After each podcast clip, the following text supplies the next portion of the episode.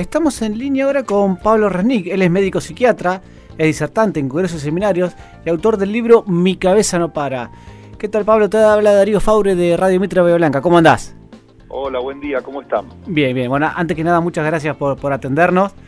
Eh, y te comento que cuando conocí tu libro, Mi cabeza no para, eh, lo primero que pensé es en mí. ¿sí? Eh, por, por, mi actividad, además de, del programa de radio en mi oficina, todos me dicen, che, tenés que bajar un cambio.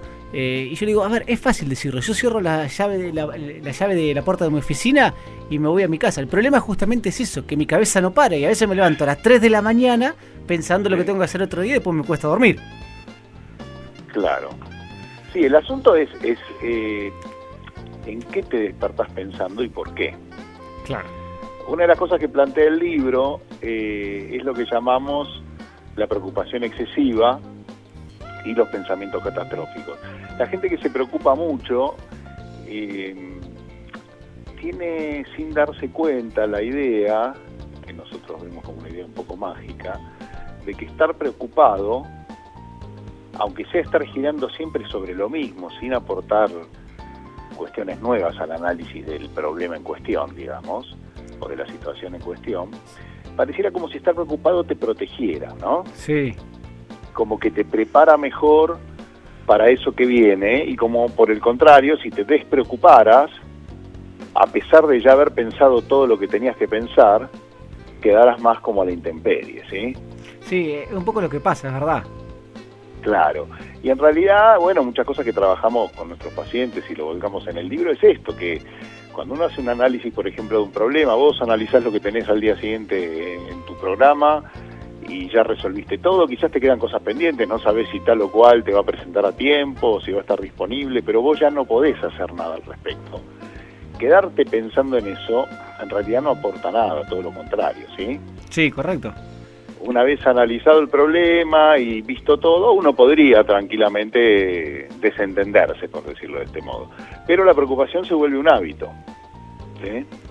Y se vuelve un hábito además fogoneado por esto de que si las cosas salen mal va a ser terrible, va a ser algo difícil de remontar. Y después en la realidad se ve que esto no sucede tanto así. uno de los conceptos que hay es esto, de preocuparse de manera excesiva y, de alguna manera inoperante, como estar pedaleando siempre el mismo lugar, en el barro, dando, no, no analizando cosas, sino dando vueltas siempre con lo mismo, como un modo de ansiedad mental, digamos, ¿no? Exactamente, porque a ver, uno cuando, eh, es un poco lo que vos decís, cuando uno lo piensa fríamente, eh, nada, es un problema que o no lo puedo solucionar en el momento, o tiene una solución y es sencillo, pero en, el momento de la noche, por ahí uno se despierta y, empieza a, pedalear al mismo lado pensando en ese problema. Exactamente. Y, y, eso, como te decía, un poco a modo de un hábito. A veces hay gente que es también juegan otras cuestiones, ¿no? Esto que te decía primero es muy importante, ¿no? Todo lo, mental, la forma en que uno enfoque esto que le pasa. Hay otras cuestiones que tampoco se pueden dejar de lado, que es la predisposición. Hay gente que es muy ansiosa, incluso que provienen de familias donde hay mucha ansiedad, donde podemos pensar que eh, tienen un organismo ansioso, no todos funcionamos igual, ¿viste? Eso te quería preguntar. Eh, ¿Hay la ansiedad? ¿Hay alguna factor genético o es siempre de, del medio, de, la experiencia de vida? No, no, eh, los factores son los dos, el genético y el de la experiencia de vida o de las situaciones que uno esté viviendo. Ahora bien, y eso, esos factores se combinan. ¿Esto qué quiere decir? Que si yo tengo una alta vulnerabilidad genética, no voy a necesitar demasiada cosa de contexto, demasiada presión del contexto para, para sentirme mal con mi ansiedad, ¿sí? Claro si yo vengo, ¿y qué quiere decir alta vulnerabilidad genética? Y bueno, que en mi familia, yo por ejemplo, me llevo un paciente que hace años que sufre ansiedad, a pesar de haber hecho buenas psicoterapias y demás. Cuando haces, interrogas un poquito acerca de los antecedentes de la familia, bueno, hay una, un padre o una madre muy ansiosos también, hay algún síntoma, alguien que padeció depresión, alguien por ahí que quizás tuvo una adicción. Esto te habla de una familia que en sus genes no tiene una buena programación de de los neurotransmisores que estabilizan el estado de ánimo, ¿sí? Esto mucha gente no lo conoce y es real. Eh, este tipo de personas pueden tener la mejor vida del mundo y el ambiente más relajado que igual van a estar muy ansiosos, ¿sí? Sí. En el polo opuesto tenés otras personas que no tengan quizás una carga importante de vulnerabilidad, esta gente vive en una familia muy tranquila, ¿viste? Eso le está incendiando la casa y esperan a la propaganda para, para ir a ver de dónde viene el fuego. Y bueno, esa gente va a necesitar demasiada presión de contexto para hacer síntomas de ansiedad. Sí. Eh, esto es muy importante, somos un organismo y también el estado de ánimo se regula por cuestiones biológicas, igual que tantas otras funciones que tenemos. Nada más que se hace más confuso porque uno sabe que hay otros inputs de afuera que uno siempre busca la razón por ahí afuera, ¿no? Sí, correcto. Y un tema que también charlas en el libro relacionado con, con este tema de, de la ansiedad es el tema del control. Y, que obviamente el control trae aparejado la incertidumbre. Y si hay algo que también eh, a mí, por ejemplo, me afecta es. Ya, está haciendo una entrevista de autoayuda prácticamente, Pablo, te digo. ¿eh? pero bueno. Bueno, pero son más, viste, que ejemplifican bien, no hay problema. Eh, este, no, Ahora, si va a ser todos los martes, ya hay que ponerle un precio. Bueno, bueno, después lo charlamos. no, y te decía, el tema de la incertidumbre.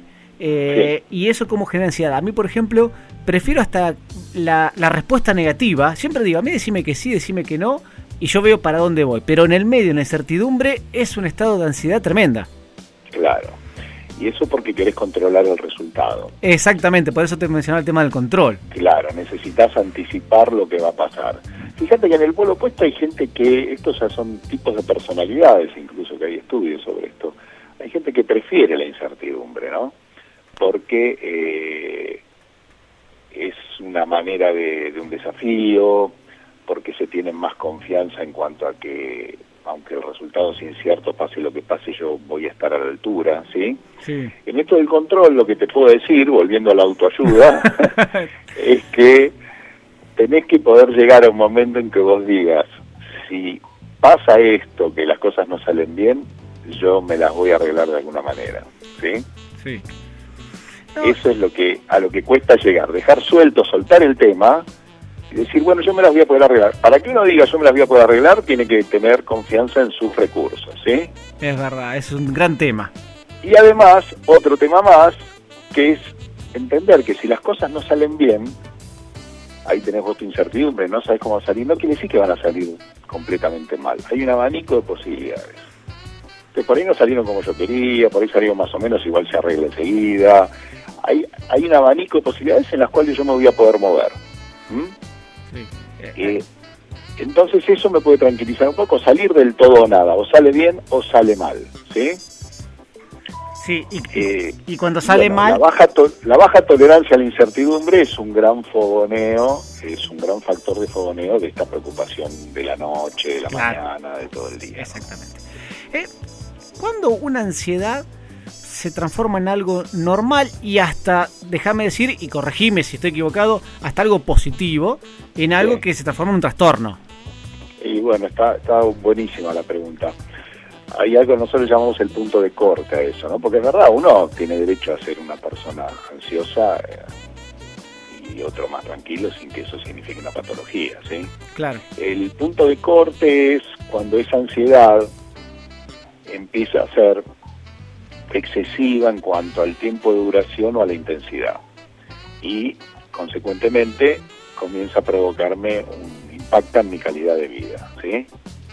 Es verdad, como vos decías, que la ansiedad en realidad es una función normal del organismo, la ansiedad nos acelera, nos pone alerta, nos prepara mejor, estamos más proactivos, si tenemos una entrevista de trabajo, algún desafío, esa ansiedad, un examen, esa ansiedad que tenemos nos permite concentrarnos más, operar más en lo que necesitamos, dormimos menos, tenemos más tiempo para prepararnos. A, eso iba, claro. Claro, esa es la ansiedad normal. Ahora, si esa ansiedad eh, adquiere una intensidad que en vez de ponerme proactivo me paraliza, en vez de permitirme pensar y concentrarme me dispersa, eh, se activa mi cuerpo y no me puedo quedar quieto. O sea, en el momento que la ansiedad empieza a provocarme síntomas y a ser un problema para mí o para los que están alrededor mío, en lo cotidiano, ahí empezamos a decir que deja de ser un rasgo de personalidad para convertirse en algo ya patológico. Y con patológico no es por poner un cartel, sino que merece ser tratado y que puede beneficiarse con un tratamiento. Claro, está, clarísimo. Eh, y la otra pregunta que te quería hacer también es, ¿hay momentos, eh, estadísticamente obviamente, cada, cada persona es diferente, en nuestras vidas, que es más probable que estos trastornos aparezcan? Eh, qué sé yo, la adolescencia, cuando nace un hijo, o pareja mayor cuando el hijo se va de la casa, no sé, se me ocurren miles, pero ¿es normal que haya tendencias a, generar estos trastornos en esos momentos o eso depende exclusivamente de cada uno? No, bueno, hay periodos más, más, eh, más proclives, por supuesto, eh, y donde además el trastorno de ansiedad puede, puede hacer más daño, ¿no? Por ejemplo, la fobia social, este temor a a las relaciones sociales, esto que podríamos escribir para que se entienda más fácilmente como una fobia, como una timidez extrema, ¿no? Sí. Ahí tenés el punto de corte que hablamos antes. Alguien puede ser tímido y es su manera de ser, o esa timidez ya es mayor y le impide levantar la mano para hacer una pregunta, conocer a alguien, ¿sí? Sí. Bueno, la, la fobia social, por ejemplo, es más común que aparezca en la juventud, en la adolescencia, el trastorno de ansiedad generalizada, por ejemplo, aparece más alrededor de los 30 años. Hay situaciones que pueden generar eh, que aparezcan más los trastornos de ansiedad, como me preguntaba. Bueno, hay, hay momentos como el embarazo, el casamiento, un divorcio, la mudanza. Estos son todos estresores. El aumento de responsabilidades, aun cuando fueran cuestiones muy positivas, por ejemplo, alguien que tiene un ascenso en el trabajo, pasa a tener responsabilidades mayores, si es proclive va a estar más expuesto a sufrir un trastorno de ansiedad. Eh, en general, los trastornos de ansiedad aparecen de la etapa de la adolescencia para arriba. Está, está muy bien. Y, recién hablaste del tema del trabajo y, me suena, a ver, eh, lo he hablado con algún amigo en algún momento, eh, el tema del estrés. Y qué término que para mí en algún momento está es ambiguo. Vos hablas con todas las personas y todas las personas están estresadas. Eh, hay un punto de corte también donde uno dice, nada, a ver, estoy un poco cansado o realmente esto es un estrés con, síntomas predeterminados, porque yo digo siempre lo mismo, por ahí eh, alguno dice, no, vos que te preocupás si tenés dos cosas y estás estresado. Y por ahí el otro puede decir, escúchame, yo soy ministro de Economía y vos estás preocupado por un programa de radio y el otro me puede decir, soy presidente de Estados Unidos y estás estresado por ser ministro de Economía de Argentina. O sea, y todos en, en nuestro porcentaje nos sentimos como estresados. Sí, sí, el estrés, bueno, también tiene una acepción, eh, digamos, popular, que es esto, estoy nervioso, estoy cansado, estoy quemado.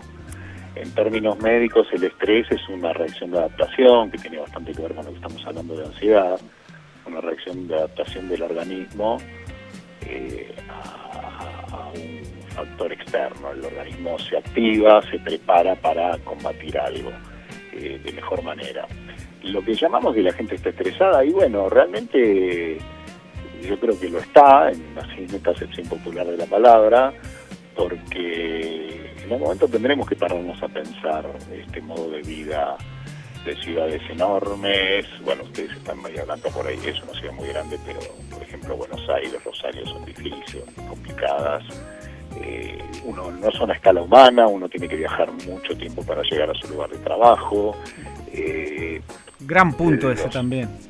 ¿Eh? No, que gran punto el tema de, las ciudades que vivimos y cómo vivimos. Exacto, son cuestiones cotidianas que están asumidas, pero como naturales, cada vez se necesita más dinero para vivir, eh, hay regímenes de trabajo que realmente son eh, hasta ilegales, te diría, con las leyes de trabajo, qué sé yo, que alguien se pase atendiendo en un shopping sin luz natural desde las 10 de la mañana hasta las 8 de la noche o hasta las 10 de la noche no, no, es una cosa saludable. Eh, incluso la gente que está muy bien ubicada en sus trabajos, cuanto más ascienden, más eh, tienen que estar ligados a la empresa, casi como si fueran los dueños. Yo atiendo mucha gente en puestos gerenciales y cuanto más ascienden, peor es su calidad de vida, porque tienen colgado el celular y no tienen horario de salida y la gente asume que hay que tener éxito y ganar dinero, cosa que yo creo que está bastante sobrevalorada, detrimento del tiempo y de vivir mejor. Hay mucho para pensar en esto. Ahora, ¿no es un círculo vicioso como estamos viviendo? A ver, salvo que haya un corte, no le veo que en el mediano plazo esto tenga solución, porque, a ver, todo tiende más a la hiperconectividad, eh, a, a, la distancia ni hablar, y eh, no le veo que en el corto plazo, salvo cuestiones personales, de tratamiento y demás, como sociedad lo veo difícil. Como sociedad es muy difícil, sobre todo nuestra sociedad occidental, ¿no? Sí. Está como cosas que la gente no se para a pensar, pero le influyen todo el tiempo. O sea, está estimuladísimo y sin que nos demos cuenta eh, todo el tiempo el consumo. Eh, o sea que uno necesita ganar dinero para poder consumir más de todo, hablo de consumo, hablo de todo, desde un servicio médico hasta la televisión, hasta objetos útiles o menos útiles. Eh, no, todo es tomado como una cosa muy natural por las personas. Eh, es muy difícil. Eh, yo creo que hay otras sociedades en, Oriente que, viven de otra manera. Eh, Occidente y este Occidente capitalista y estimulante del consumo nos lleva, nos ha llevado a este movida, sobre todo en países como el nuestro, donde quizás el capitalismo funcione mucho mejor en lugares donde es más fácil tener sueldos que, alcanzan y la gente puede vivir más tranquila. Acá por un lado tenemos todo el consumo que implica este sistema y por otro lado no muchos pueden llegar a, vivir cómodos en este sistema de vida, ¿sí? Entonces sí, claro que hay estrés. Una cosa, una cuestión que además de lo social puede ser eh, también en lo personal, si uno se pone a reflexionar acerca de su vida y qué es lo que quiere, ¿no? qué es lo que realmente uno quiere y qué disfruta de su vida. Las pantallas que vos mencionabas agregan bastante a esto, uno está muy conectado, bueno, yo ahí creo que están haciendo un nuevo ser humano, creo que esto ha sido una bisagra Internet, ¿no? la pantalla está, llegó para quedarse y la gente está conectada a las pantallas y ahí hay un nuevo tipo de ser humano y lo podremos analizar dentro de unos años con más panorama. Sí, es que eso también es una cuestión del futuro, digamos. Eh, en el corto plazo no sabemos lo que va a pasar. No estamos hablando de 100 años, capaz que en 10 años no sabemos lo que va a pasar. Exacto, mm. todo va muy rápido, la tecnología va muy rápido y lo que no hay, fíjate vos qué interesante donde nos lleva la conversación, pero lo que no hay para nada es una reflexión que acompañe y guíe el avance tecnológico y el avance tecnológico irrumpe en nuestras vidas y las modifica completamente. Y no hay al lado de eso eh, algo que debería haber, que es ir viendo a dónde vamos. Vos viste que, digamos, en lo que es la producción y, en, todos, en todos los saberes, lo que se hace, se hace todo lo que se puede hacer, no importa si es bueno o no. ¿Sí? Sí. Este, entonces, si la tecnología avanza, va a seguir avanzando y va a seguir generando herramientas, no importa eh, a dónde nos lleven. Y yo entiendo que no se va a dejar de producir algo que se puede producir en cuanto a avances, entre comillas, tecnológicos, ¿no? porque hay que ver qué son los avances. Pero deberían estar acompañados de, de equipos de trabajo, hasta incluso dentro de las empresas o dentro de los estados, que eduquen a la población, que guíen esto para un buen lugar, es muy complejo, es un tema muy nuevo y muy complejo, pero le falta reflexión al avance tecnológico. Entonces hay como un caballo desbocado al cual nadie puede domar y va a llegar a donde quiera o pueda. Estoy de acuerdo y un poco a eso iba con el círculo vicioso, porque uno quizás cuando ya empieza a tener un poquito más de años empieza a darse cuenta que uno se pone esclavo de la tecnología, entonces empieza a buscarle ciertos tips, porque la solución definitiva por lo menos es muy difícil encontrarle, pero ciertos tips como para alejarse y, tomarse tiempo para otras cosas. Pero uno ve a los jóvenes de ahora y es la pantalla el 100% de su vida prácticamente.